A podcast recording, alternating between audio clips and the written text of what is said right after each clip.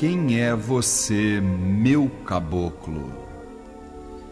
Que ao entrar nas matas sinto sua presença nos mais belos cantos dos pássaros, como se estivessem anunciando o despertar de um amanhecer.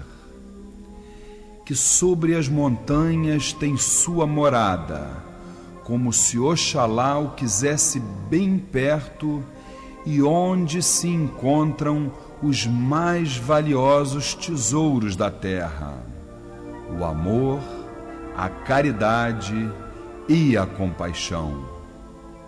Quem é você que nas noites mal dormidas dá-me o alento para as aflições, abrindo-me os braços num abraço fraterno, bastando para tanto um simples olhar para o luar resplandecente.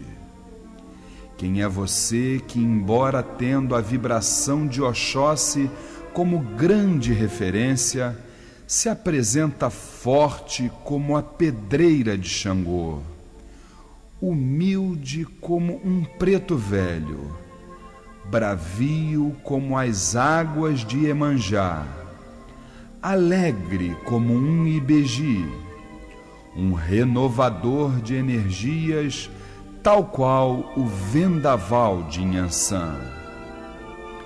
Quem é você que, através das reencarnações, alcançou um alto grau de evolução e que hoje é o caminho daqueles que se perderam nas trevas da cegueira material? Quem é você que traz em seu cocar o lindo azul do céu, entrelaçando-se ao branco das águas do mar?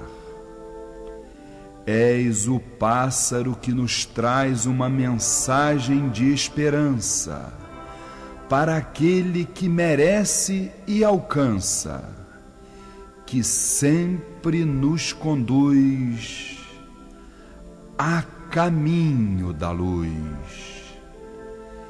Que Oxalá maior possa sempre te iluminar, nosso guia, nosso mestre, nosso adorado Pai, Caboclo da Lua.